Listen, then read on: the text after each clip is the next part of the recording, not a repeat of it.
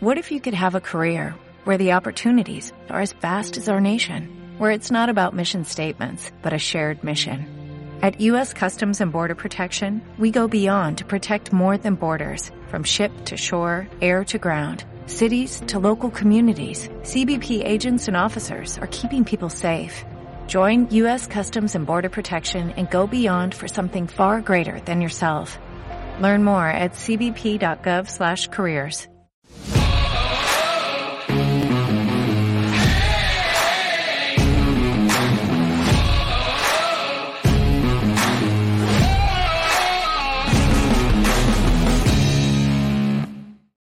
¿Cómo están? Muy buenas tardes, los saludamos. Aquí estamos en esta emisión de Horror con mucho gusto. Ya una vez que transcurrió la semana del Super Bowl, que se habló mucho del Super Bowl, pues esto sigue etapa y viene la agencia libre y vienen varias terminologías de los cuales muchos amigos ya las conocen, otros preguntan de qué se trata, el tema del tope salarial, jugadores franquicia, jugadores en transición, eh, jugadores como agentes libres con y sin restricciones, en fin, de todo eso vamos a tratar de de hablar, de, resumir en este espacio y de notas que surgen todavía y que están surgiendo y que surgirán en la NFL.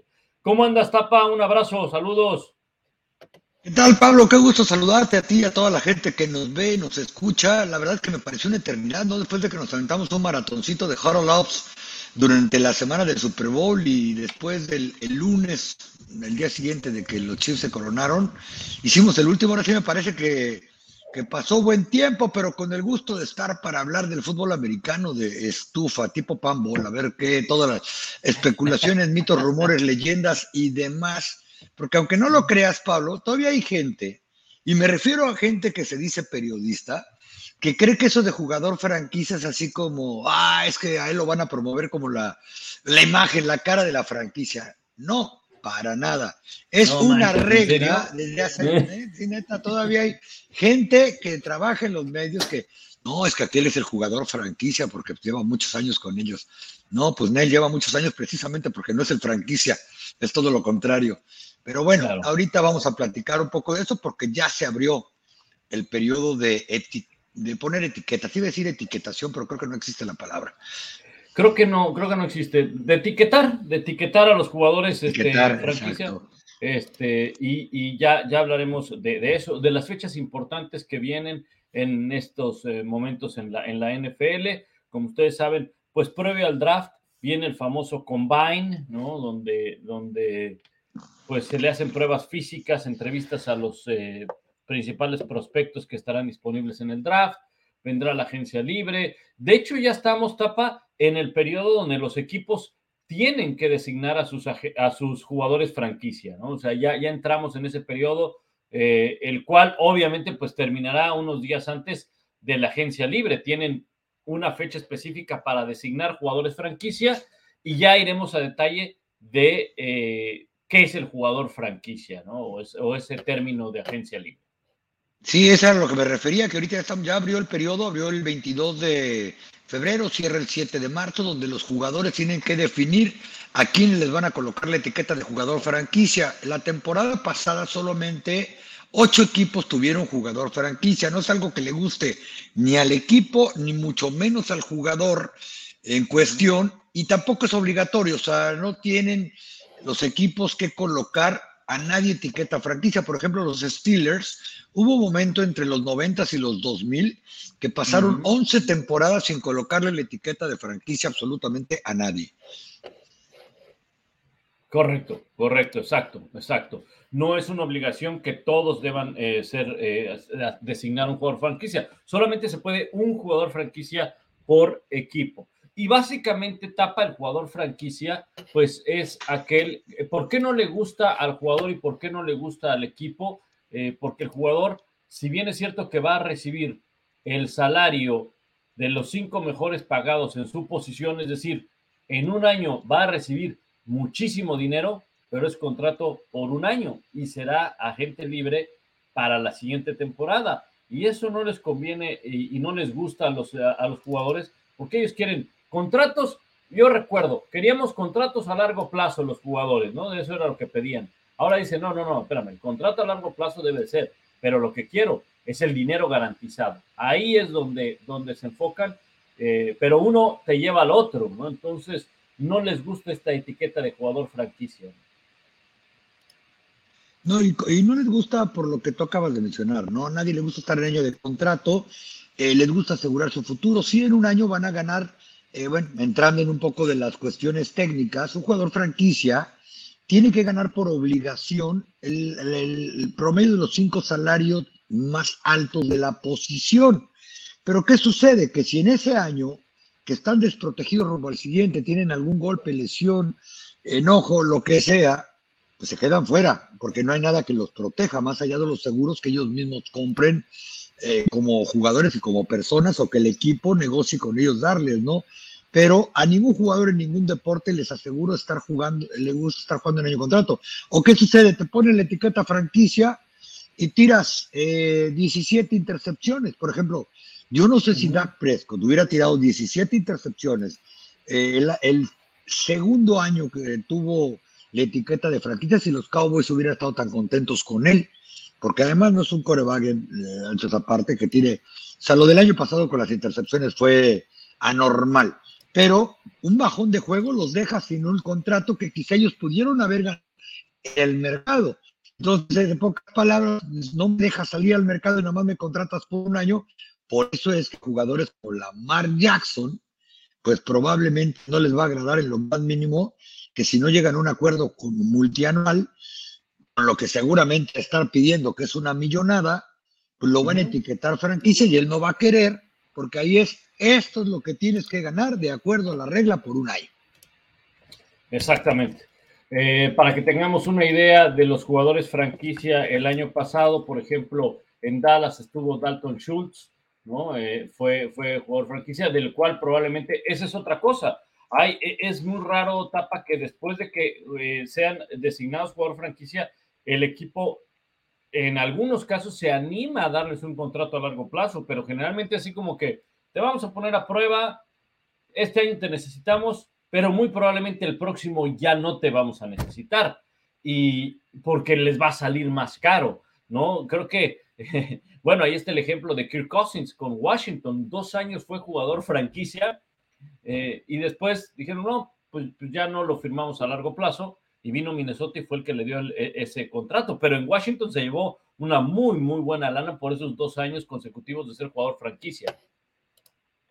Y por otro lado, eh, bueno, para ambas partes dicen que a veces es ganar tiempo de acuerdo al que le convenga. Porque ya, si a alguien le colocan la etiqueta de jugador franquicia entre este 22 de febrero, es decir, hace par de días, y el próximo 7 de marzo, tienen hasta mediados de julio para negociar con ese jugador un contrato a largo plazo. Lo que les garantiza ponerle la etiqueta, aunque llegasen en julio a un contrato a largo plazo, y ahorita les doy un ejemplo, es que nadie se puede acercar a ese jugador, ofrecerle contrato, él no puede escuchar absolutamente ninguna oferta, en pocas palabras lo meten a la vitrina, así como cuando van al supermercado y apártame esto, yo me acuerdo que hace mucho tiempo se usaba en México el sistema de apartado en Navidad, ¿no? Que ahí te va el billete de los juguetes, pero ya, ya nadie los puede voltear a ver, pues así es. Entonces, ¿a qué se refiere con ganar tiempo? A que, por ejemplo, y eso un supuesto, ¿no? Eh, los Cowboys quizá decidan etiquetar a Tony Pollard, ya hablaremos de eso más adelante. Eh, ¿Por qué? Porque dicen, bueno, pues los corredores dicen que no duran, si duran, etcétera. O este fue un año muy anormal para él en producción de números, de estadísticas, también de oportunidades que le dieron. Bueno, vamos viendo si no fue flor de un día o si es un tipo consistente, pues ni modo, nos va a costar más de 10 millones de dólares que es el precio de la etiqueta franquicia para un corredor, pero tampoco nos comprometemos con él a largo plazo. O un coreback, eh, pues no sé, supongamos que en, estos tiempos fuera Brock Purdy, y que digan, no, pues sabes que tuvo un temporadón cuando le dieron chance en los últimos siete, oye, 12 juegos sin perder de los 49ers, sí, y no sería pura, pura casualidad. Vamos a darle ese dinero por un año y luego vemos si funcionó. O por otro lado, como dices tú, los equipos a veces dicen que yo creo que es lo que le va a pasar al Alto Schultz que mencionabas. vez que no tenemos otro ala cerrada preparado para jugar. Este muchacho mal que viene es Pro Bowler, yo creo que uno de los cinco mejores que hay en la NFL en su posición. Bueno, Pues en lo que traemos a Jake Ferguson de la Universidad de Wisconsin en la segunda ronda, ni modo hay que pagarle a este compa, pero que vaya empacando porque no se va a quedar por 11 millones de dólares al año, que fue lo que ganó un año más.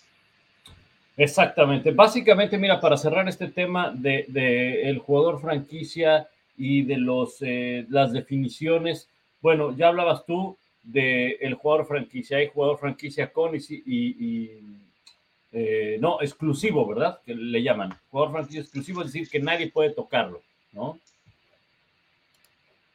Sí, sí, eh, es el que tiene que ganar el cinco, el promedio de los cinco salarios más altos de la posición. Y antes que se me olvide, aquel que les digo que firmó faltando horas para que acabara el plazo para darle un contrato multianual fue Des Bryant. A Des Bryant dijeron, entre que son peras y manzanas, le pusieron la etiqueta de jugador franquicia. Él nunca jugó como con etiqueta porque creo que era de julio aquel entonces. El 14 de julio a las 11 de la noche firmó su contrato a largo plazo, entonces nunca estuvo en el campo y lograron que llegara a entrenar a la pretemporada porque no había ni nada. Más o menos así es el asunto. Exactamente. Está también el jugador en transición que realmente, realmente ya no, no se designan jugadores en transición. Y jugadores en transición son estos agentes libres eh, que eh, deben de ganar al menos el promedio de los 10 mejores en su posición. Realmente, realmente esos ya casi no se designan eh, tapa, ¿no? No, porque además acuérdense que en ese caso el equipo que lo trajo a la liga o con el que está jugando eh, tendría derecho de igualar este cifra y lo quiere proteger, tienes que pagar el, el salario del 10 el que el promedio de los 10 mejores salarios de la posición. Ahora es más, el, sufren más los equipos cuando viene la gente libre restringido, que le llaman. Porque, por ejemplo, si hay un tackle ofensivo que haya tenido una buena temporada, pero que todavía no puede ser sin restricciones, porque todavía no ha jugado cinco años en la NFL, eh, ¿qué sucede? Que otro equipo le puede ofrecer una millonada y el equipo con el que estaba la tiene que igualar y eso puede ser más allá del 10, de, los 10, del promedio de los 10 mejores salarios, ¿no? Eh, por ejemplo, y lo digo porque estoy aquí en la esquina, ¿no? Los Cowboys tienen miedo que a Terrence Steele, el tackle derecho, al que le han dado repeticiones como titular, básicamente desde novato, y llegó fuera de draft, fuera de draft, por eso ya rápido esa gente libre con restricciones. Eh, hay especulaciones de que Washington se lo quiere llevar y que también está en los ojos de Kansas. Entonces, ¿qué va a suceder? Que Terence Steele debe estar hincado ahorita rogándole a Dios que, Washington y Kansas le hagan una muy buena oferta en un contrato por, ¿qué le late? Cinco años, que es lo que normalmente se tiene en un liniero, porque ahí sí, o se va a Kansas o a Washington por ese dinero, o los Cowboys le tienen que dar esos mismos cinco años por ese dinero, sea el promedio más alto, lo vayan a convertir en el jugador más caro de la NFL, que no va a suceder, por supuesto, es un ejemplo, o el, 10, el promedio. Por eso es que eh, ya casi no se estilan los jugadores en transición, vamos a decirlo así. Exactamente. son básicamente esos conceptos los que ustedes deben de tener en cuenta para la agencia libre, ¿no? Y realmente los más eh, cotizados, pues son estos agentes libres que no tienen restricción, los cuales pueden firmar en el momento que empieza la agencia libre. Incluso la liga ya hace algunos años abrió este periodo de la agencia libre, ¿no? Y dos días antes se pueden empezar ya a negociar con los agentes libres para que pues estén prácticamente arreglados en el momento en que empieza la agencia libre. Bueno, nada más para preguntarles, porque hay, muchos hay muchas preguntas, iremos con sus preguntas con el tema de Aaron Rodgers, Derek Carr, Russell Wilson, también hablaremos de Eric Bienemy, el, entrenador de los Washington Commanders, que es el, el coordinador ofensivo de esta noticia que se dio hace algunos días. Nada más déjame compartir algo, Tapa, que tiene que ver con las fechas de, de las fechas importantes. ¿no? Y mira, aquí ya producción se puso acá las pilas, ¿no? Y entonces sacó las fechas que tenemos y que hay que seguir. Ya estamos, el, tú decías el 21 de febrero, 21 de febrero fue cuando inició el día para que los equipos designaran jugadores franquicia o jugadores en transición y eso termina el 7 de marzo. Hasta el 7 de marzo tienen, es la fecha para designar esos jugadores.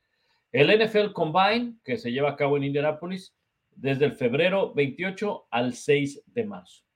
Y el 7 de marzo a las 4 de la tarde, hora del este, es cuando, bueno, termina este tema de, la agencia libre. Y este tenía... De los jugadores etiquetados. De los jugadores etiquetados, exactamente. Em, tenía el tema de, la, de la agencia libre, debe empezar como por marzo, ¿no? Eh, mm. El 7 de marzo también empieza, o se empieza, se puede, empieza el periodo en que se permite a los equipos llevar hasta un máximo de 30 jugadores en visita a las instalaciones de cada club para empezar a platicar con ellos, verlos correr si es el caso. Casi ningún jugador eh, acepta hacer tryout, ni mucho menos.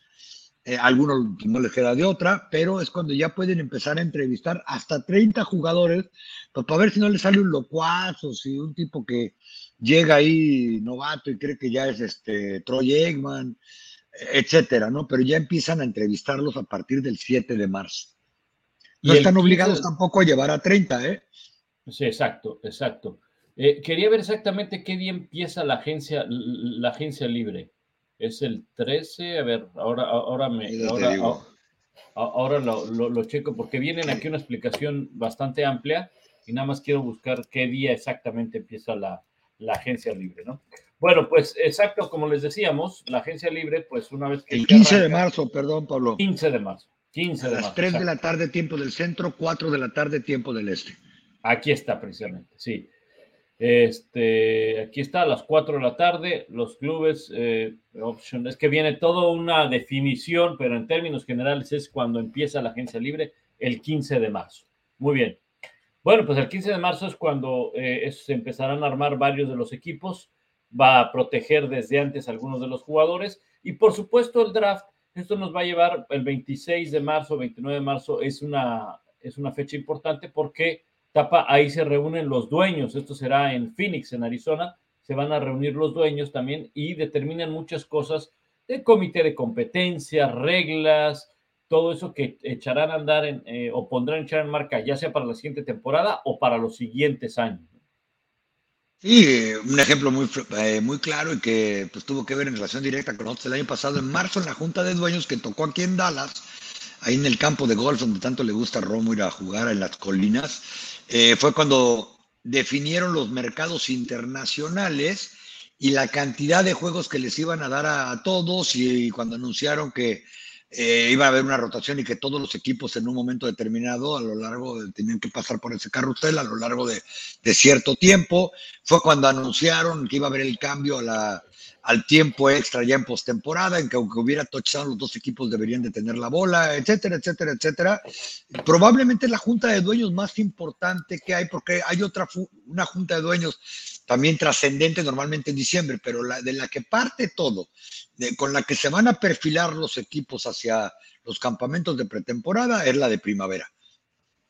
Y abril es un mes en el que ya empezamos a ver un poquito de más eh, eh, acción dentro del campo. Por ejemplo, el 3 de abril, los equipos que contrataron nuevo head coach después de la temporada regular del 2022 ya podrán empezar con sus entrenamientos, con sus workouts para el 3 de abril. El 27 y 29 de abril es el draft en Kansas. Va a ser el 27, 29 de abril y por supuesto pues tendremos ahí una cobertura especial. Conforme se acerque el draft tapa, pues iremos hablando también de los prospectos más importantes y de las necesidades de los equipos y demás. What if you could have a career where the opportunities are as vast as our nation, where it's not about mission statements, but a shared mission? At U.S. Customs and Border Protection, we go beyond to protect more than borders, from ship to shore, air to ground Cities to local communities, CBP agents and officers are keeping people safe. Join U.S. Customs and Border Protection and go beyond for something far greater than yourself.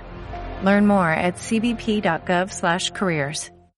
Y en fin, pues ya este, vendrán las fechas en las cuales se regresará al terreno de juego con los campos voluntarios, los entrenamientos y, y demás. Pero por ahora el tema es mes de marzo agencia libre, como suele ocurrir año con año. Sí, ahorita que mencionaste lo de que los entrenadores nuevos les, dan chance de abrir el, programa de actividades de receso de temporada del off-season eh, una semana antes. Entonces, ¿te acuerdas que el año pasado los Cowboys los castigaron les quitaron días de entrenamiento y les quitaron un draft compensatorio y demás, porque en el 2021, pues Mike McCarthy dijo, pues como no hubo season en el 2020, supuse que me estaban dando prórroga, no que era rollover y, abrió el campo, abrió, perdón, los OTAs una semana antes. Pues lo torcieron este, fíjate, ya un año lo torcieron por abrir una semana antes. No que es traviesón, ¿eh? ¿eh? Otra vez, ya también lo, también lo multaron y lo castigaron porque el sindicato es bien duro con los días que puedes entrenar equipado. Acuérdate que en campamento son cuatro días equipados y tiene que haber uno de descanso completamente, o sea que los muchachos salen a correr. No, pues McCarthy dijo, las matemáticas nunca fueron los míos, ¿no? Lo torcieron de que se brincaba la cantidad de días equipados que podían entrenar en campamento. O sea, yo no sé si en Green Bay, como nadie va por allá, nadie se daba color, pero se ha salido, ha salido traviesón en ese tipo de cosas. Ya le costó, aunque dicen en The Star que terminó pagando Jerry, pero ya le costó 150 mil dólares en multas el pasarse por el arco del triunfo, las reglas de cantidad de entrenamientos y demás. ¿Es medio exigente el coach o medio traviesón? Pero bueno, Ahí está, este. Que luego no digan que no chambea. Exacto. es bravo, te digo, todo el mundo lo ve acá, pero oye, pues no se despachó a nueve entrenadores. Hoy, hoy, por cierto, pusieron la lista ya ahora sí oficial. Hay 11 entrenadores nuevos en su staff de cocheo y él reiteró hoy en la mañana que él es el que va a, ¿cómo se llama?, a mandar las jugadas, que le hagan como quieran, pero que las va a mandar. Exacto. Pepe Gómez Zamora dice, les faltó el 18 de marzo, celebración de los 50 años de los Leones de Villa Olímpica antes del Franco Español. ¿Te acuerdas de aquel equipo Tapa? ¿Cómo no? Pues tuvimos una, una migración importante hacia Pumitas, venida de los Leones del Franco Español. Bueno, ya eran de Villa Olímpica. Es más, yo pensé, aquí la nota es que todavía, todavía tienen equipos y me da muchísimo gusto. De ahí salió, ahí empezó Cristian Cházaro, Ahí empezó el GG, ahí empezó mi gran amigo Lezama, que jugó nada más un año de intermedia con tu hermano y conmigo. Hay varios ¿eh? que emigraron cuando se dieron cuenta pues, que se valía corregir el error, ¿no? Y venir a Pumitas. Pero la verdad, un fuerte abrazo. Yo pensé que ya no, que ya no existía el club. ¿eh? La verdad que contento me pone saber que aún existen. Pues eran de guinda y gris.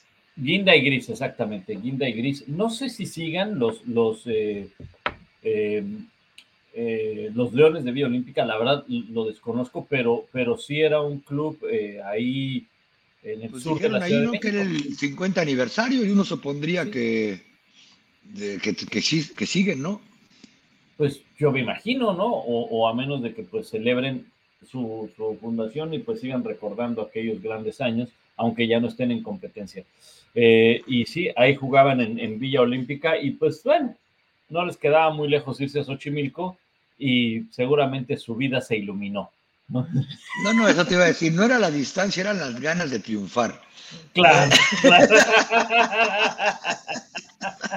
Oye, aprovecho para mandarle un fuerte abrazo a mi gran amigo y creo que tu coach alguna vez, mi compañero de equipo, el gran Enrique Flash Salazar, que ya se reportó ah, que, ahí nos está eh, escuchando, observando y viendo. Dice Raúl Manzanos, dice, mi hijo jugó, un abrazo al buen Raúl también, buen cuate, mi hijo jugó en Leones hace dos años, pero ya estaban en el campo de los electricistas. Ah, entonces ya son los Leones del Necaxa, ¿no? Oye, el campo de los electricistas estaban en Cuautitlán, ¿no? Este, no, creo que esos estaban por Río Churubusco. No, en Calzada del Hueso, en Calzada del Hueso, Tapa. ah, sí. Sí, sí, sí. Ah, lo que pasa muchos electricistas. Lo que pasa es que hace mucho ahí, ahí entrenaban este, Necaxa, si no mal recuerdo, pero hace mucho, antes de irse a Cuautitlán Izcalli, ¿eh? antes de irse a Cuautitlán Izcalli. O sea, ¿o sea, en serio lo del Necaxa? Este, sí, no, neta, en serio, en serio, en serio, en serio, en serio. Te hablo de los, yo creo que finales de los 70, principios de los 80, ¿no? Este, dice Pepe Guzmán, mira, se calman. Mi generación de intermedia nunca perdió contra Pumitas, no, pues porque nunca jugaban, estaban en, otra liga. Intermedio 83, no, bueno, sí, en aquellos tiempos Pumitas pasaba por, hay que reconocerlo, por tiempos de crisis y hambre, ¿eh? Sí, estaba, por eso fue la gran sorpresa cuando Pumitas queda campeón en el 85 en intermedia, que nadie lo esperaba Pero bueno, lo que me da gusto es que alguien que jugó en una generación de intermedio 83 se conecta a YouTube, vea podcast y le mandamos un gran, un gran abrazo, ¿eh? para que no digan que nomás nos pelan los millennials. Exacto. Bueno, Pepe, Pepe Guzmán, más allá, Pepe Guzmán Zamora, más allá de. Eh, ah, mira, no, pues sí, dice, pregúntale al rábano. Ya fíjate, pregúntale al rábano, claro. Oh, mira, él sí sabe el rábano, ¿cómo él sí sabe. Muy bien.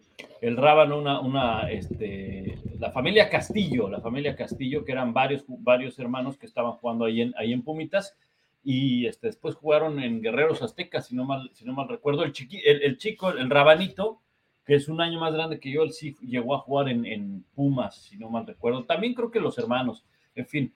Pero bueno, pues, pues ahí está la, invitación. El 18 de marzo, Pepe Gómez Zamora se festejan los 50 años de la fundación de los Leones de Villa Olímpica. Oye, Tapa, a ver, este, eh, hay varias preguntas con respecto. Primero, el tema de Eric Bienemy, ¿qué te parece? O sea, se fue de Kansas City para ser coordinador ofensivo de Washington. Uno pensaría que, pues, era esperar o era buscar, o por qué no le dieron el, puesto de entrenador en jefe. O sea, se va a Washington. Eh, ¿cómo, ves toda esta, toda esta situación de, de que después de que pues, vuelve a ser campeón con Kansas City? Bueno, yo creo que él llega a los Washington Commanders porque no le queda más remedio que, tratar de demostrar en algún otro lugar que puede ser un buen coordinador ofensivo y que no solamente era el asistente de Andy Reid en el buen sentido de la palabra. Andy Reid siempre mandó las jugadas con los Kansas City Chiefs. Andy Reid eh, nunca le soltó el control completo. Trae de coach de coreback la temporada pasada o regresa a la organización a Matt Nagy, quien ya fue hasta incluso hasta entrenador del año como head coach con los Chicago Bears en alguna ocasión, que bueno, pues tuvo su año de buena fortuna, eso ya es otra cosa. Pero yo creo que a Eric Benemi algo le veían los coaches, y no sé si era eso de que nunca mandó las jugadas, o si, si le ven problemas de liderazgo, si le ven, todo lo que yo diga va a ser especulación. Pero ya no es casualidad que siendo coordinador ofensivo de Pat Mahomes y compañía, este, a ver, espérame tantitito, Pablo, porque estoy teniendo aquí una dificultad, este, técnica. Espérame, espérame. A ver, ya, ya, le hablaron, ya le hablaron ahí al, tapa que, este, que se conecte en un ratito más, ¿no? Una llamada del, comisionado. No, seguramente saben qué pasó, se le debe haber acabado la, pila. Bueno, déjenme eh, seguirle con, el tema. Ahora regresa el tapa, ¿no? En el caso de, de eh, yo creo, eh, lo, explicaba el tapa, no tenía dónde más que ir.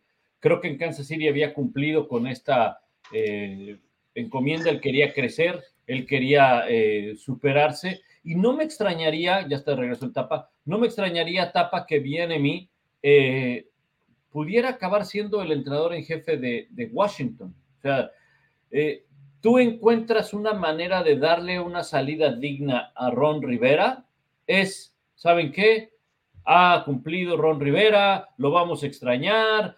Ron Rivera como quiera que sea, toma un equipo cuando ni siquiera nombre tenía, tenían problemas de identidad, siguen teniendo problemas con el tema del dueño, de toda esta cultura eh, nociva que, ha generado el, dueño, incluso no se sabe si se van a vender al equipo, es un tema que tiene la NFL ahí atorado en el pescuezo y no lo ha podido resolver.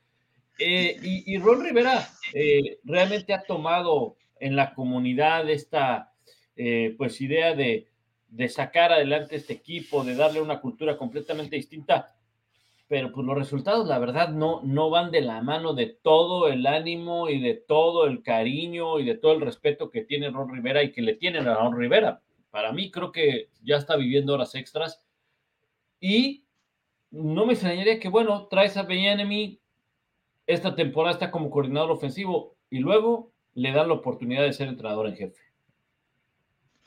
Sí, no dudo que por ahí vaya, o que ya no se hayan querido meter en otro problema de imagen, precisamente ahora que están vendiendo, o que se supone que el dueño, Dan Snyder, contrató a una eh, agencia, a una firma, o como quieren llamar, financiera, para que los pusieran en el mercado y ellos llevaran todo. Incluso dieran la, la nota de que el grupo o el dueño de Amazon, que está considerado entre los 10 tipos con más billullos de todo el planeta Tierra, está interesado en comprar a a los Commanders y que también ya contrató una firma para que lo represente y que no hayan, no hayan despachado a Ron Rivera para ya no meterse en más problemas, es decir, ya voy a vender esta casa, ya que se la lleven como está, ¿no? Eh, y además de que, como bien dijiste, muchos de los problemas de Ron Rivera, y perdón, de los Commanders son de imagen. Entonces, oigan, y disculpen ahí la intromisión, pero les voy a contar. Eh, vienen a instalar una televisión que llevo dos semanas esperando que la instalen y mi esposa les abre a esta hora. Cuando estoy eh, acá, entonces tuve que parar decir que regresen luego, porque era aquí enfrente de mí. Este, pero bueno, eso no crean que fue ninguna otra situación, ¿no? Este, porque si no, luego no te la dejan bien y me van a decir que ya vinieron. Pero bueno, les decía, eh, yo creo, porque la verdad es que no creo que haya ganado nada Ron Rivera con Washington. Acuérdate que cuando clasificó a postemporada, en los tres años que lleva ahí, fue con marca perdedora, fue el menos malo de la división este y lo hizo con defensa. El, su manejo del equipo, o por lo menos las, tus relaciones públicas, no creo que fueron precisamente las este, mejores. Acuérdense a Carson Wentz. Oye, ¿por qué los demás equipos llevan más ganados que ustedes? Porque ellos sí tienen coreback. Este, y cosas por el estilo, ¿no? Este, o sea, es decir, creo que es una buena persona, un tipo disciplinario, un tipo decente, pero no he considerado que haya sacado, por lo menos cubierto las expectativas en Washington. Y sí es cierto lo que tú dices, que Eric Bainemi muy probablemente él haya visto como una oportunidad de que si le va bien ahí, porque mm. no está Pat Mahomes, la verdad es que no tienen talento ofensivo, por más que revises ese roster. Terry McLaurin es lo único rescatable, tampoco es que sea el eh, Tyreek Hill, ¿no? Entonces, y, el corredor Robinson, ¿no? Robinson se vio bien la campaña pasada.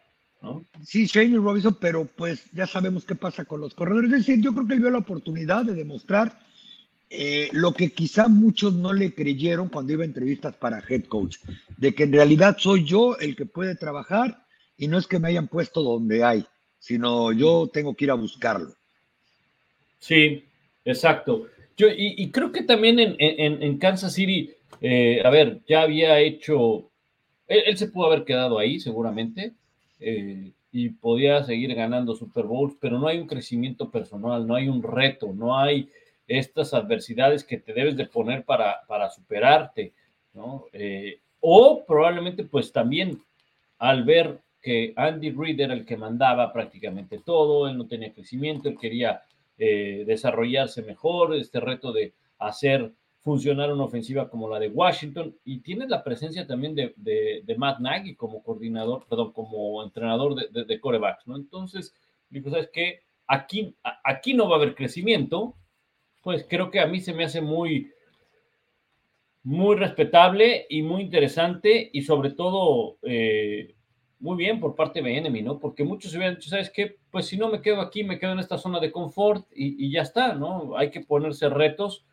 y creo que ahora va a tener uno muy, muy grande con, con, Washington.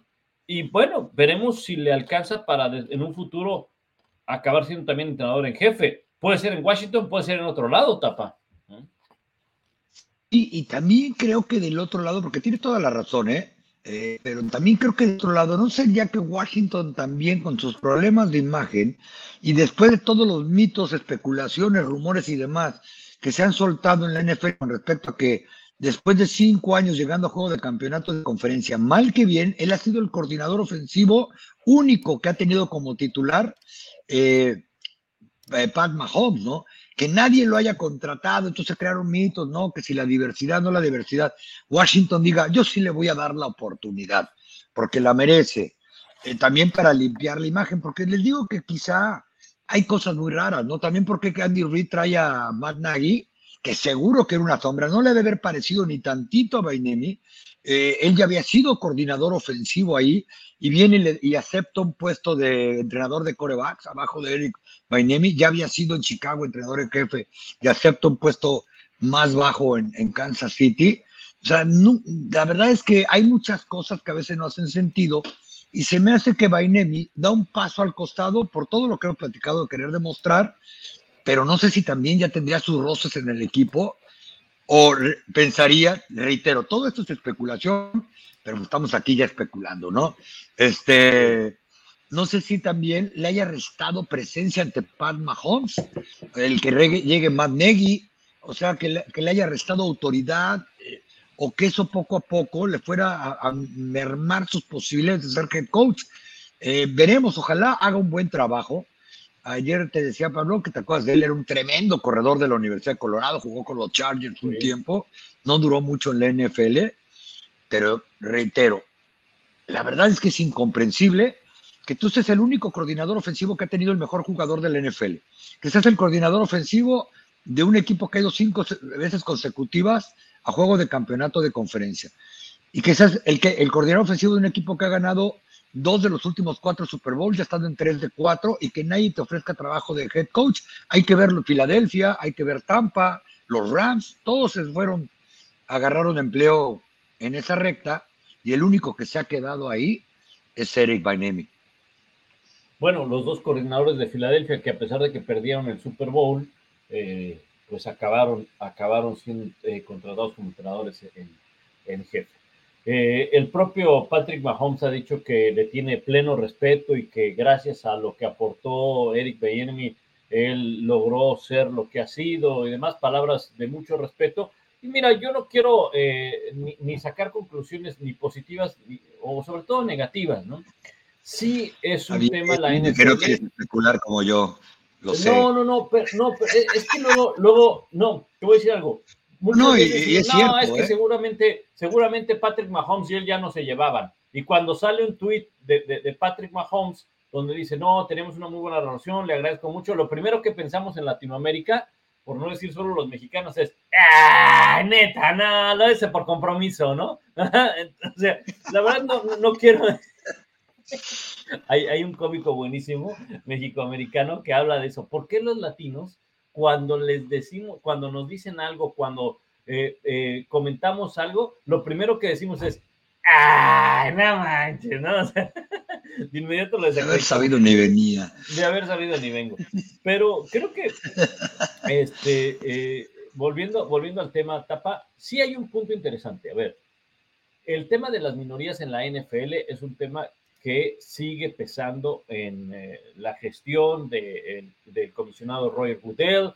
Es increíble que tenga que haber una regla donde obligues a los equipos a que entrevisten a los coaches afroamericanos. Eso, eso es increíble. O que pertenezcan a la, a la, a la minoría. ¿no? Eh, y en el caso de Eric Bienemi, bueno, pues no le han dado el trabajo de entrenador en jefe. Ojo, puede ser porque sea parte de la minoría, puede ser, pero también puede ser porque a lo mejor, tapa, esto nunca lo sabremos, en las conversaciones, en las entrevistas, pues a lo mejor no cumple con los requisitos. O sea, eh, eh, finalmente que acaba contratado dice, ¿sabes qué? No me gusta su plan de, de, trabajo, no lo siento plenamente convencido, en fin, no sé cuáles vayan a ser todos los requisitos que pide un gerente general para contratar a un entrenador en jefe, pero por algo no lo han contratado, a pesar de que ha tenido muy buenos resultados. Entonces, no quiero sacar conclusiones de que, ah, la NFL es una liga donde no le da oportunidad a, la minoría. Sí, ahí están los números, eso no lo voy a negar, pero tampoco no te puedes escudar bajo esa bandera porque a, a no le han dado el trabajo. Por algo no se lo han dado. No, y cada año tuvo, ha tenido menos entrevistas para el puesto de entrenador en jefe, ¿eh? desde que él tomó la ofensiva de Kansas City, porque tuve la oportunidad de estar en la primera semana de campamento cuando Mahomes era el titular y cuando él estaba en su, es más, creo que la primera, el día que llegué a su primera conferencia después de un entrenamiento ya como coordinador ofensivo. Entonces, si han pasado cinco años, reitero, en que su ofensiva ha mandado en la liga, literalmente ha mandado en la liga y no le han dado el puesto y se lo han dado a otros entrenadores de minorías, ¿eh? también hay que decirlo. Simplemente Ron Rivera es considerado hispano en la, y de minoría en la NFL. Eh, Brian Flores, eh, es decir, no es que no hayan contratado a nadie, es que a uno, reitero, comienza a hacerle ruido, sea algo en el proceso, por supuesto, y eso pues no es su especulación, tan es así que no lo contrataron, algo en el proceso, por supuesto, que no le gustó a los equipos. Y ahora, ese algo, bueno, puede venir desde la diversidad hasta, como decías tú, ¿no? Eh, oye, ¿qué plan tienes? ¿Quién va a ser tu staff? No, pues no sé, bueno, pues el que sigue, ¿no? Este, o sea, en el trecho de ese algo hay cualquier cantidad de cosas que, como dices, pues ni para qué especularlas porque no tengo la menor idea de qué podría ser. De lo que sí, reitero, estoy convencido es que algo no les ha gustado en el porque yo creo que no hay nadie en la historia del NFL eh, que haya pasado por estas circunstancias, ser coordinador ofensivo del equipo que manda en la liga cinco años seguidos, cinco años en que han sido los favoritos para ganar el Super Bowl, que no lo han ganado los cinco años, pero han sido los favoritos cuando arranca la temporada. Exactamente. Muy bien, este, cerramos ese tema. Algunas de las preguntas más adelante tocaremos también, eh, tapa el eh, tema de Derek Carr, Russell Wilson, Aaron Rodgers, eh, salió de, salió de la cueva donde estaba Aaron Rodgers, ¿no? ¿No será que lo llevaron al torito? ¿Y que él, sabía que tal día tenía que entregarse? acabó la hierba, dicen por ahí.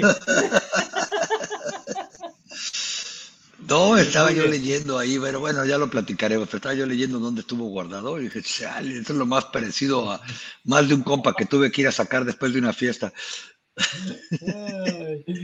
me imagino, me imagino, A ver, este, varias de las preguntas. Dice, hola, noticias de Aaron Rodgers. ¿Tiene noticias si se queda o se va de mis Packers? Saludos desde Honduras. Pues sigue siendo esa telenovela de que él eh, no, no da, habla, pero no dice nada, ¿no? La verdad, la verdad. No, no, no deja nada en claro, ¿no? La verdad es que es una, es una gran incógnita. Esto es año con año pasa con Aaron Rodgers y la verdad ya es, ya es, es, de risa Aaron Rodgers. A mí, te, soy sincero, a mí cada vez que habla, ¿no? Este, y me encanta cómo en el show de Pat McAfee le ponen atención, güey. Ay, a ver qué nos dice. A ver qué nos dice. No te va a decir nada, carnal. sí. ¿Qué onda, güey? Sí, sí, así de que, oye, a ver qué nos dice, ahí viene la nota, no te va a decir nada, pero bueno. Eh, la verdad, oye, pero si a ya te tiene cansado, no tendrá cansados a los Packers, a sus fans. O sea, ahorita, o a menos de que le diga más de flor, mira, carnal, para que tú puedas trabajar a gusto, este, deja yo armo mi show, no te preocupes, yo aquí estoy el primer día que haya que venir a entrenar. Todo lo demás va a ser puro choro, pero hay que, hay que vender. ¿No? Mira, otro, Daniel Franco, ¿crees que los, Rogers llegue eh, a los Jets? Si llega a los Jets, pues se especuló mucho por el tema de, este Nathaniel Hackett, ¿no? Pero no sé, a mí hay un par de cosas que me dicen que sí y otras cosas que no. El tema del equipo es un muy buen equipo, no hay duda. Tiene mucho talento joven y podría ser atractivo. ¿Por qué creo que no? Porque el ego de, eh, el orgullo de Aaron Rodgers no le permitiría ir como voy a los Jets. O sea, voy a jugar en Aaron Rodgers va a jugar en los Jets. Oye, pero ahí está New York, imagínate el show eso, eso con, su compa con la playera sin Claro, claro. Eso me hace pensar que sí le gustaría ir a los Jets. Imagínatelo caminando por Broadway, tirando rostro. Ah, papá, ¿no? en, algún lugar con mucha luz en vez de oscuro, ¿no? Completamente iluminado. No, no, acá la pregunta que habría que hacerse es, bueno, dicen que los Jets ya le preguntaron, dicen, me refiero a reportes, no a chismes, reportes de gente con credibilidad, señalan que los Jets le preguntaron a los Packers que si Rogers estaría disponible. Eso que indica que, pues, si desde ahorita te dicen no, no está disponible, bueno, ni para qué lo ponemos sobre la mesa, ¿no? No implica que los Jets lo quisieran llevar. Ahora, hace poco sentido, ¿no? Con un equipo que tiene los dos novatos del año, un equipo joven, un entrenador que por lo menos en mi perspectiva parece que, que tiene buena disciplina, donde se atrevió a sentar a la segunda selección global de hace dos años y decirle, canal, te disculpas del equipo porque si no te voy a correr, no me importa quién seas, etcétera. No sé si ahí compagine todo como para que Rogers tenga éxito o los Jets tengan éxito. O los Jets tengan éxito, exactamente. Oye, a ver, este, ay, se nos olvidaba, bueno, más adelante acuérdame del tema del jugador franquicia, de lo que tenían que, de lo que van a ganar los jugadores franquicia, ¿eh? pero, pero no, no, no me quiero salir del de, tema de las, de las preguntas que tenemos aquí. Dice, que, que manden a Royers a los Dolphins, saludos de Saltillo, Coahuila. A ver, Venga. El, tema de Tua Tapa, este, obviamente tú eres el titular y obvio, Royers no va a ir para Miami, eso es el sentido. Pero, ¿qué hacer con Tua y qué hacer con el... Necesitas un muy buen suplente porque pues ya vimos que desgraciadamente es muy sensible para el tema de las promociones tú a Bailoa. Entonces, eh, ¿qué hacer ahí, Tapa? Van, a tener que hacer algo en el tema de, del quarterback suplente, ¿no? Y no solo del coreback suplente, tú decías que salió sensible. La liga cada vez va a ser más sensible con él después de la manera en que evidenció algunas cosas del protocolo de conmociones. Y acuérdate que entre más conmociones tenga, la liga puede decir de repente este tipo ya no puede jugar de manera indefinida eh, por la cantidad, los golpes, etcétera, etcétera. Eh, yo creo que los Dolphins, además con todo el talento del que rodearon a, o del que está rodeado Tua, Tua, más que estar pensando en un buen suplente, yo creo que tienen que empezar a pensar en un suplente slash titular. Es decir, como tú dices, Tua va a ser el titular, lo van a nombrar titular.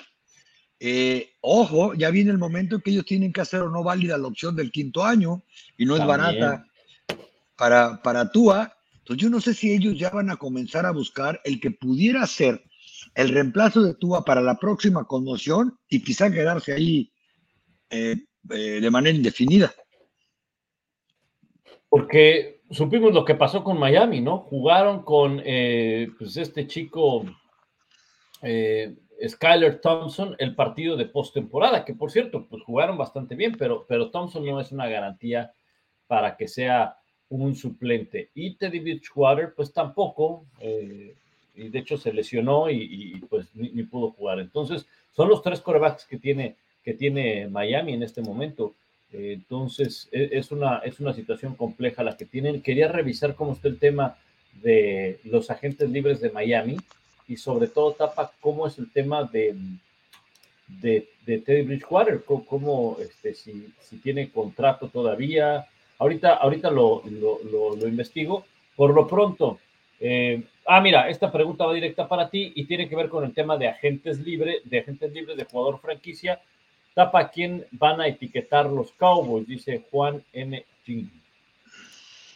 Bueno, todo indicaría que si es que van a etiquetar a, a alguien, porque tampoco es obligatorio, creo que sería a Tony Pollard, eh, porque la lesión que tiene no es una lesión que ponga en riesgo su carrera, vamos a decirlo así.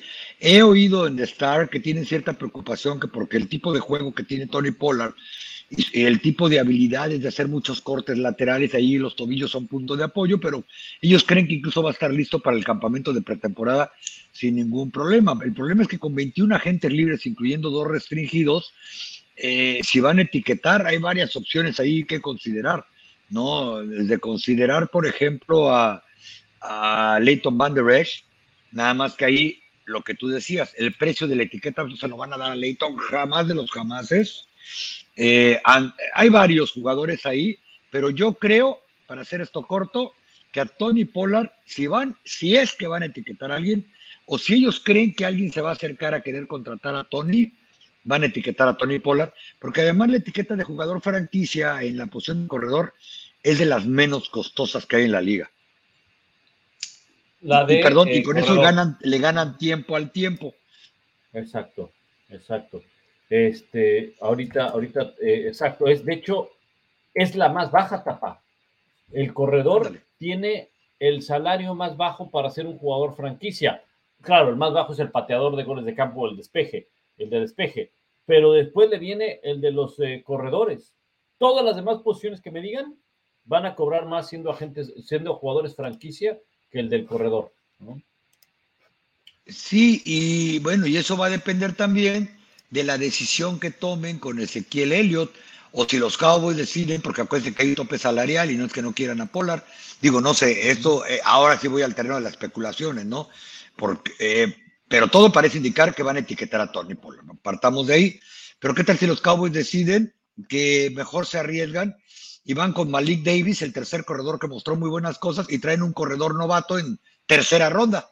Porque dicen que este draft viene cargado de corredores para tratar de evitar eso. Y a Tony le ofrecen un contrato multianual que no roce los poco más de 10 millones de dólares que le tendrían que pagar como jugador franquicia. Yo les aseguro que si a Pola le hacen un paquete de cuatro años con un salario decente, lo toma. Porque aparte ya lleva cuatro años jugando en la NFL y se supone que el promedio de vida útil de un corredor no es tan alto, y sino que le digan a todos los que se quejan de Ezequiel Elliott, a muchos se les olvidó que hasta hace dos años era probablemente el corredor más consistente que había en la NFL y de un año para otro, pues sus yardas vinieron a la baja. Correcto, correcto. Mira, aquí ya, eh, ya sabes que pues, producción anda metido, anda, pero desde el, Con todo, a full. No, en, todo. Ahí está, mira, antes de que se nos olvide y hablando de jugadores de franquicia y de las etiquetas y demás, esto es el salario que van a recibir los que sean designados jugadores franquicia. El coreback va a ganar 32 millones, 32.4 millones. El linebacker es el segundo mejor pagado, el receptor 19.7, eh, el tackle defensivo 18, y, te darás cuenta. Los linebackers, 21 millones de dólares. 21, 21. Y, Olvídense este, de Leighton Manderesh. Exacto. Y, fíjate, mira dónde andan, mira dónde andan este, los corredores. 10 millones. 10 millones. Es curioso, ¿no, Tapa? No solamente el corredor, porque eso ya lo sabemos que en los últimos años cómo ha ido descendiendo este tema de, los corredores, en salario, en draft, en, muchas cosas. Pero me llama la atención que el ala cerrada, que tan importante es para muchos equipos, sea la segunda eh, posición peor pagada en, eh, en el tema de la, del jugador franquicia. ¿no? Y este costo es para los que son etiquetados por primera vez, porque el miércoles me platicaban ahí en The Star que si deciden etiquetar a Dalton Schultz les va a costar 14 millones de dólares, porque sería la segunda etiqueta consecutiva, algo que tampoco creo que va a pasar. Pero lo ahora imagínense lo de los corredores, sin tres, por ejemplo, que ganan un montón de dinero, incluyendo a Christian McCaffrey y a Ezequiel Elliott. ¿no? Todavía bajaría muchísimo más el promedio de, etiqueta franquicia, a la que, por cierto, en los Raiders probablemente tenga derecho Josh Jacob o en los Giants a Juan Barkley. Claro, ya iremos en, el próximo episodio, iremos este, pues, eh, eh, hablando de quiénes podrían ser los probables, eh, las posibilidades de, los, de los jugadores etiquetados. Probablemente para la siguiente semana ya incluso tengamos noticias de quiénes son los etiquetados. Eh, dice Héctor Caballero, buen movimiento del coordinador ofensivo de los Chiefs que se fue a Washington, ya hablamos de ello. Eh, dice, en mi humilde opinión, un gran error del nuevo coordinador ofensivo de Dallas. Eh, ¿Qué opinas del nuevo coordinador ofensivo de Dallas, Tapa? La verdad creo que tiene experiencia, ha hecho bien las cosas, viene, tiene alcurnia, tiene pedigrí, es el hijo de Marty Schottenheimer. Brian Schottenheimer hizo un buen trabajo en Jacksonville aquel año que llegaron al juego de campeonato de conferencia, hizo muy buen trabajo en Seattle. Estuvo la temporada pasada como asistente de head coach Mike McCarthy. Él no va a mandar las jugadas, seguramente va a hacer el plan de juego junto con, con McCarthy creo que de lo que tenían y por las razones que lo pusieron, creo que son las correctas. Ahora, a ver qué pasa, porque le dejó un buen paquetito que les Moore. Claro, exacto. Dice Rafael Adrián Gómez, ¿por qué profundizan en temas de los Cowboys y de los equipos? Dan información muy a la ligera. Rafael, bueno, como tú sabes, el Tapa vive en Dallas y el Tapa todos los días va a las instalaciones de los Dallas Cowboys. No hay alguien mejor informado y de primera mano de los Dallas Cowboys en español que el Tapa. O sea, sí. Eh, y no, bueno, y no hemos dado ninguna información profunda. En realidad, eh, preguntaron hace rato qué pasó con Tony Pollard. Oh, perdón, a quién consideraba yo, pero no hemos dado ninguna información. He puesto algunos ejemplos, porque sí, pues como tú dices, eh, me ha tocado en 20 años ver casi de todo ahí en The Star. Y, digo, no es porque sea mi brother, mi amigo, nada, pero me consta que en un Super Bowl de repente pasó un tal Tony, Tony Romo, ajá, y todo el mundo, hey Tony, ya, no, volteaba y de repente ve a Carlos y, hey, Carlos, ¿cómo estás? Bien. Y me dice el tapa, me dice, mira, es mi cuate Tony. el señor Tony Pomos, no, Tony Romo. No, no, cuando nos encontramos en una fiesta de medios también a Dad Wen, a sí. a todos esos. Ah, bueno. Cuando ya retirados. fue en esa, déjenme contarles esta anécdota, este, porque el Tapa nunca la va a contar, pero fue en una fiesta de ESPN, ¿te acuerdas cuando ESPN hacía las fiestas el viernes en la noche, en la semana del Super Bowl? Eh, que eh, estábamos el Tapa y yo, estábamos ahí en, en, la fiesta caminando y todo eso, y en eso voltea, en una mesa estaban tres jugadores de los Dallas Cowboys, si no mal recuerdo, con sus esposas o sus novias. Me dijo, mira, te voy a presentar estos que son bien buena gente. Y era de Marco Murray, uno de ellos, el otro creo que era Jay Novacek, si no mal recuerdo. Sí. Sí, estaba Novacek, estaba Witten y estaba, creo que. Perdón, no? Witten, mira, me fui, me fui bien atrás, Novacek. Witten y estaba el centro, el centro, un muy buen centro que tenían. Eh, una muy buena Frederick. Frederick, exacto. ¿Era Travis? Sí. y, Frederick se van a morir de la risa. Vive, vive aquí en mi colonia. Todavía a veces me lo encuentro en el súper. Muy buena gente. Los, tres, eh, sí, Carlos, ah, oh, mucho gusto. Eh, mira, él es Pablo. No, no parecían ni jugadores de fútbol americano, digo, me refiero de que muy atentos, muy buenas personas y todo eso por la buena relación que tiene ahí en Tapa. Oye, bueno, a ver, dice Javier Mateos, este, Pablo Tapa, ¿creen que Yesiski se quede en Miami? Fíjate que revisaba Tapa el tema de los agentes libres por eh, Teddy Bridgewater. Teddy Bridgewater es agente libre, o sea que, bye bye, no creo que se vaya a quedar, ¿verdad? Y el ala cerrada, Mike Yesiski, es agente libre. Eso va a ser un duro golpe, ¿eh? y jugó con etiqueta franquicia la temporada pasada, así que veo poco probable que se vaya a quedar, porque como bien dijiste, Pablo, yo creo que van a tener que empezar a buscar un coreback suplente caro que prácticamente sea slash titular.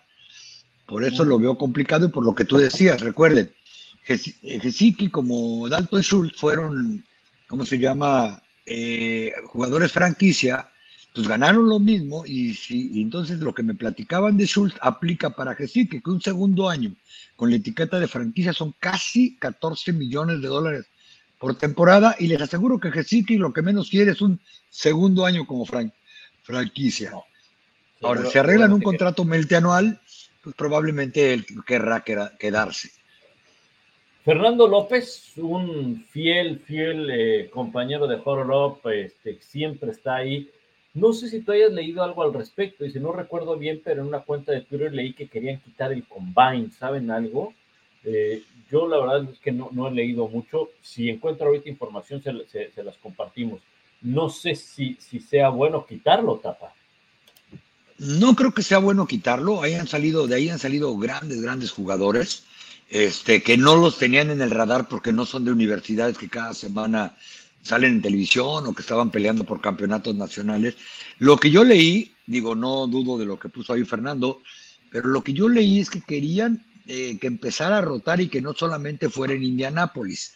Eso lo, y eso lo leí hace algunos meses, pero no he oído nada del Combine, porque acuérdense que además del Combine, eh, las universidades tienen lo que llaman su Pro Day, donde le dan oportunidad a los jugadores que no fueron invitados al combine y a los que también fueron invitados, pero le dan oportunidad a todos aquellos que se declararon elegibles para ir al draft de mostrarse ante los scouts de la NFL.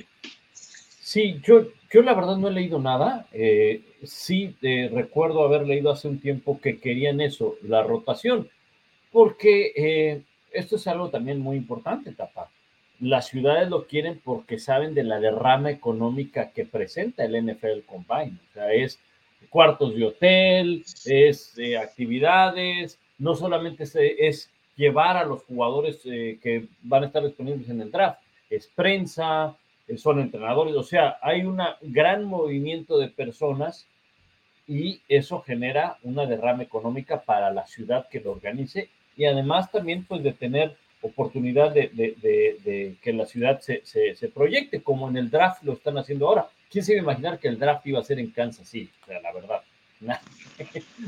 Bueno, y el siguiente año es en Detroit, imagínate. No, bueno, imagínate. O, sea, diríamos en Windsor?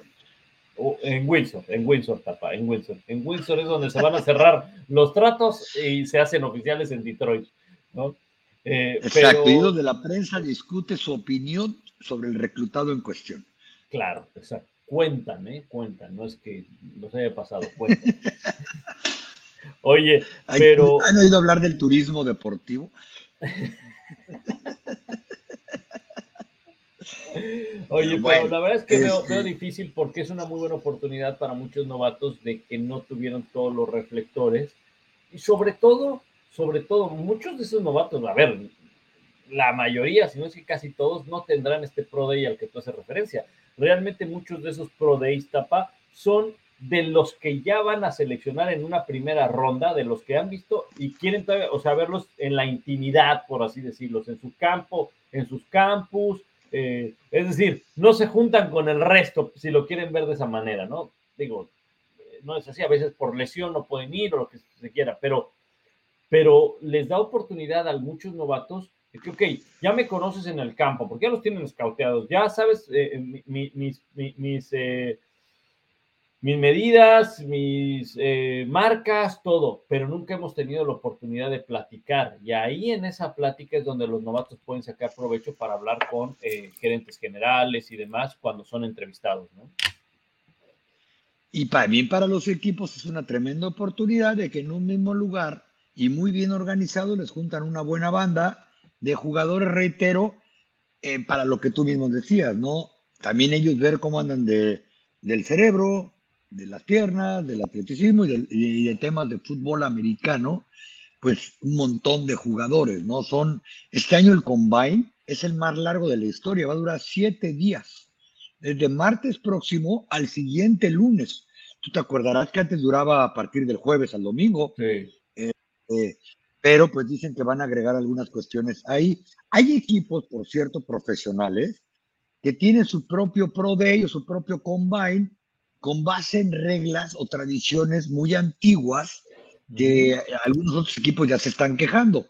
Por ejemplo, y reitero, porque aquí vivo y lo sé de primera mano, más me dejan entrar, a ese día, hay, con los Cowboys tienen el Texas Day. En el Texas Day invitan a puros muchachos que sean de preparatorias de Dallas o hayan jugado en, si de preparatorias de Dallas o que hayan jugado en universidades de Texas.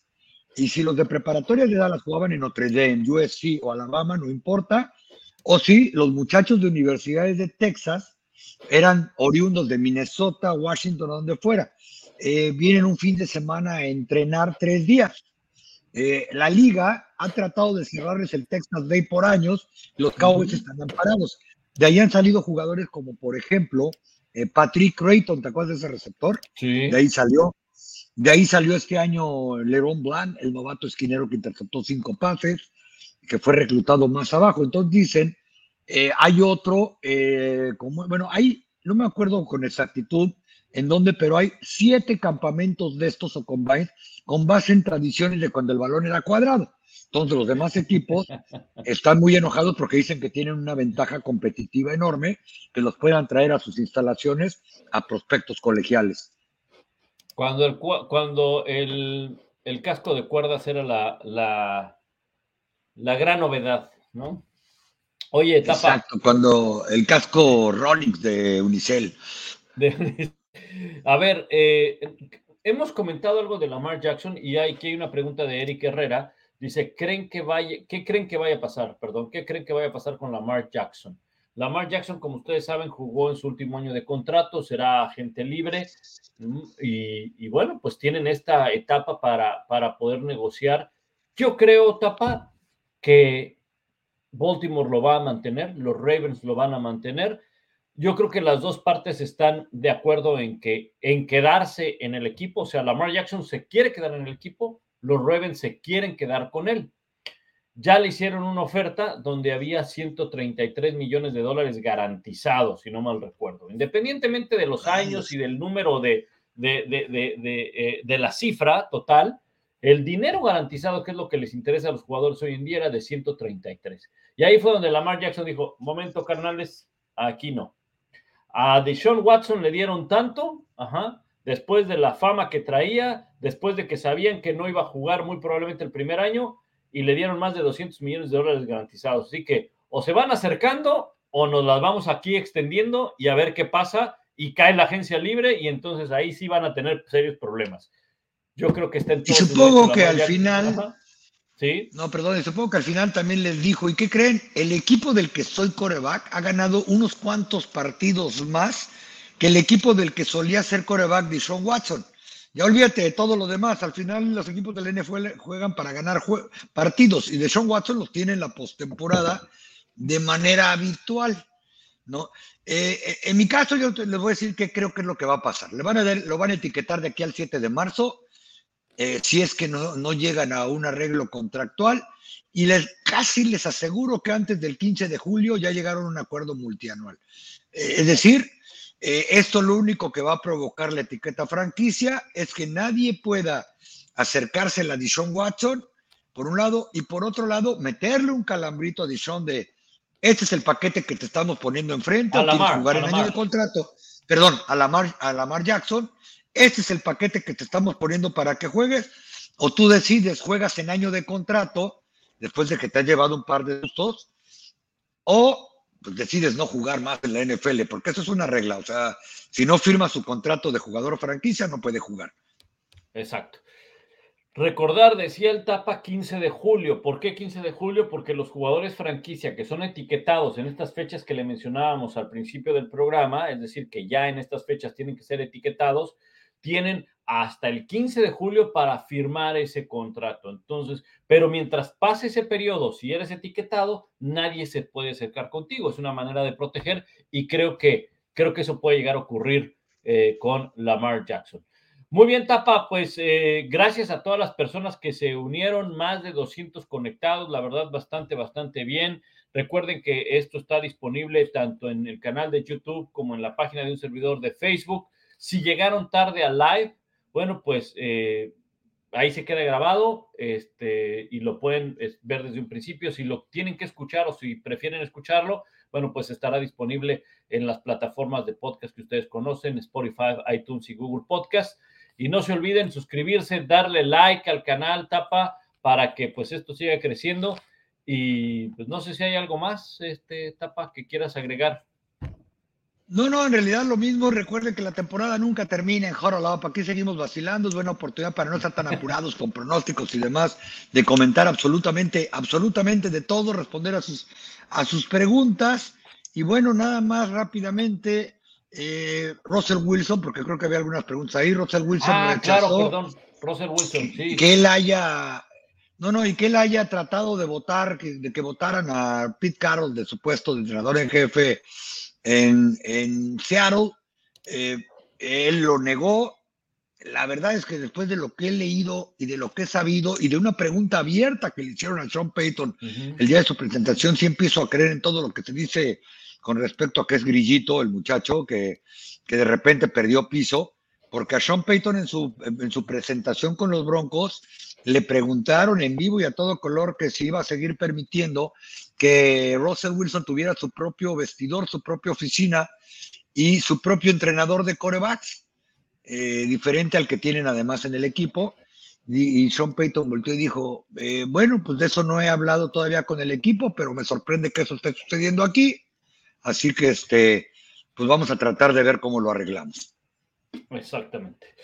Bueno, pues sí, e, eso salió justo este día, momentos antes de iniciar este, este, esta transmisión, este Horolop, eh, y fue de Athletic quien dio a conocer esta información que Russell Wilson había pedido a los directivos de Seattle que le dieran las gracias a Pete Carroll antes de que se diera todo este cambio de Denver. Obviamente, pues salió a desmentirlo Russell Wilson pero eh, como que se van acumulando cosas, ¿no? Tapa en el sentido de que tenía su propia oficina, lejana donde estaban los jugadores, hacía reuniones con algunos jugadores, eh, algunas jugadas él le decía al, al, coach, a Nathaniel Hackett, estas sí, estas no, digo, no me extraña, hay, hay, corebacks que dicen, ¿sabes qué? Con esta no me siento muy cómodo, prefiero con esta, pero sí hay como que suficiente, hay algunos temas ahí alrededor de, de, Russell Wilson, eh, que no era como que el mejor de los compañeros, por así decirlo, ¿no? Al menos en esta etapa con los Broncos y de lo que se ha sabido con Seattle.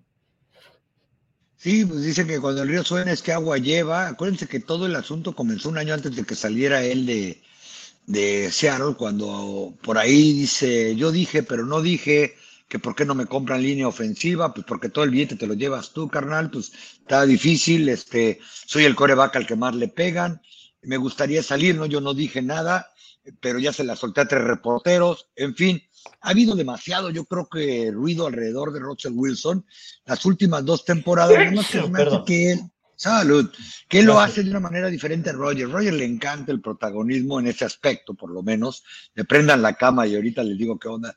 Eh, ¿Tú crees que otro coreback otro atleta profesional, aunque se fuera a ir a meter a su cueva eh, que parecía calabozo, eh, iba a decir, ya me voy a un retiro oscuro? Va y se mete y no le dice a nadie, ¿no? Este, a Roger le gusta hacer la de emoción y de Wilson, yo creo que a él no le gusta hacer la de emoción, pero que sí, hay demasiado detalle ya que se comenta alrededor de él. Ojalá no vaya a chocar con Sean Payton, me refiero ojalá por los fans de los Broncos, no vaya a chocar con Payton, porque Payton, Sean Payton tiene su carácter, ¿eh? No, y, además, eh, lo comentábamos aquí hace algunas semanas, Tapa, cuando se dio la contratación de, Sean Payton. Él tiene un prestigio y un prestigio que tiene que, cuidar, ¿no? Y, no va a permitir, porque él, hay, que recordar, muchos equipos lo estaban buscando, ¿no? Entonces, eh, no va a permitir, creo yo, algunas de las cosas que Russell Wilson al menos le permitieron eh, allá en el año pasado y sobre todo lo que se dio a conocer este día con el tema de Russell Wilson y Pete Carroll. Pero bueno, ya estaremos al pendiente de, de todo eso, a ver cómo termina esta historia y si sale más información con respecto a eso. Insisto, esto fue lo último que se comentó de Russell Wilson, que tenía ahí una mala reacción con Pete Carroll, que eso ya lo sabíamos, pero que incluso pidió que le dieran las gracias del equipo. Sí, no, la verdad es que eso nunca es saludable, porque ¿qué sucedió? El prestigio del que tú hablas que también lo tiene Russell Wilson, pues está viniendo abajo en dos temporadas, mientras que yo creo que después de lo que vimos de Seattle la temporada pasada, el prestigio de Pete Carroll subió todavía más, ¿eh? porque con uh. prácticamente nada llegó a la postemporada. Así que yo creo que eh, todo lo que suceda el próximo año con los Broncos, la culpa no va a ser de Peyton, se lo digo de una vez, va a ser de Russell Wilson porque está quemándose.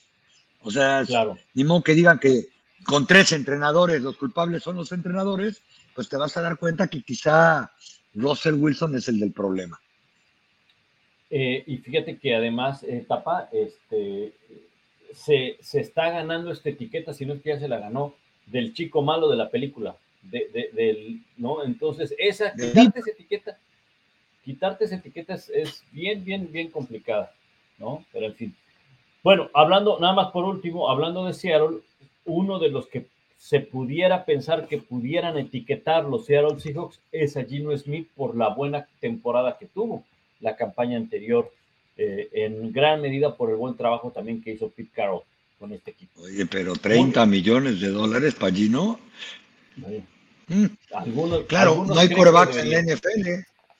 Exacto, exactamente, exactamente pero al menos le tendrían que pagar 30 millones que van directos al tope salarial. Eso es otro punto también, ¿eh? Lo que le pagas al, jugador franquicia impacta completito, hasta el último centavo en el tope salarial. Muy bien, tapado. por la edad, yo les aseguro, perdón, que en el caso de Gino Smith, él prefiere que le garanticen tres añitos con menos lana, pero que se los garanticen y seguir jugando. Pero como bien dices, habrá más que tiempo durante este triste receso de temporada para platicar de todos esos detalles y ir un poquito más puntuales sobre algunos equipos y algunas situaciones conforme se vayan dando, ¿no? Porque como bien platicaste, probablemente para la próxima semana ya tengamos los primeros jugadores firmados como franquicia. Reitero, el año pasado únicamente ocho equipos tuvieron jugador franquicia. Y nomás se vale uno por equipo, por cierto. Nada más uno, uno, uno por equipo, por ahí lo preguntaba. Bueno, los esperamos la próxima semana. Estén al pendiente tanto de las redes del Tapa, Tapa Nava ESPN en Instagram, eh, Tapa Nava en Twitter y las de un servidor en arroba Pablo Viruega para eh, avisarles qué día estaremos en Horolop la siguiente semana. Probablemente sea otra vez el viernes, Tapa, ¿no? Para que tengan tiempo el fin de semana de, ver los que no lo vieron y demás. Y así también pues, tienen el pretexto de que es Horolop, bueno, pues me salgo temprano de trabajar, ¿no? Y ya ya no regreso, es viernes, ¿no? Sí, no, no, aprovechar el viernes y el cuerpo lo sabe rápidamente. Feliz cumpleaños, un gran amigo tuyo, Jorge Polanco. Este, claro.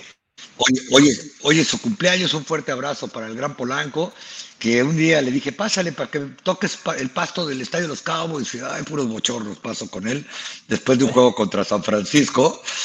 buen cuate, buen coreback y bueno, buen amigo, tu compañero de muchos años. Un saludo para Guillermo Villalpando, que me mandó un mensaje que nos estaba, nos estaba viendo.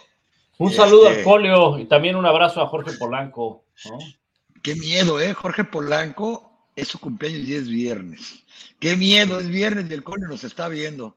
Ahí este, espero que en la Ciudad de México no vaya a haber este, problemas mayores el día de hoy. Si no, vayan reservando un lugar en el Torito.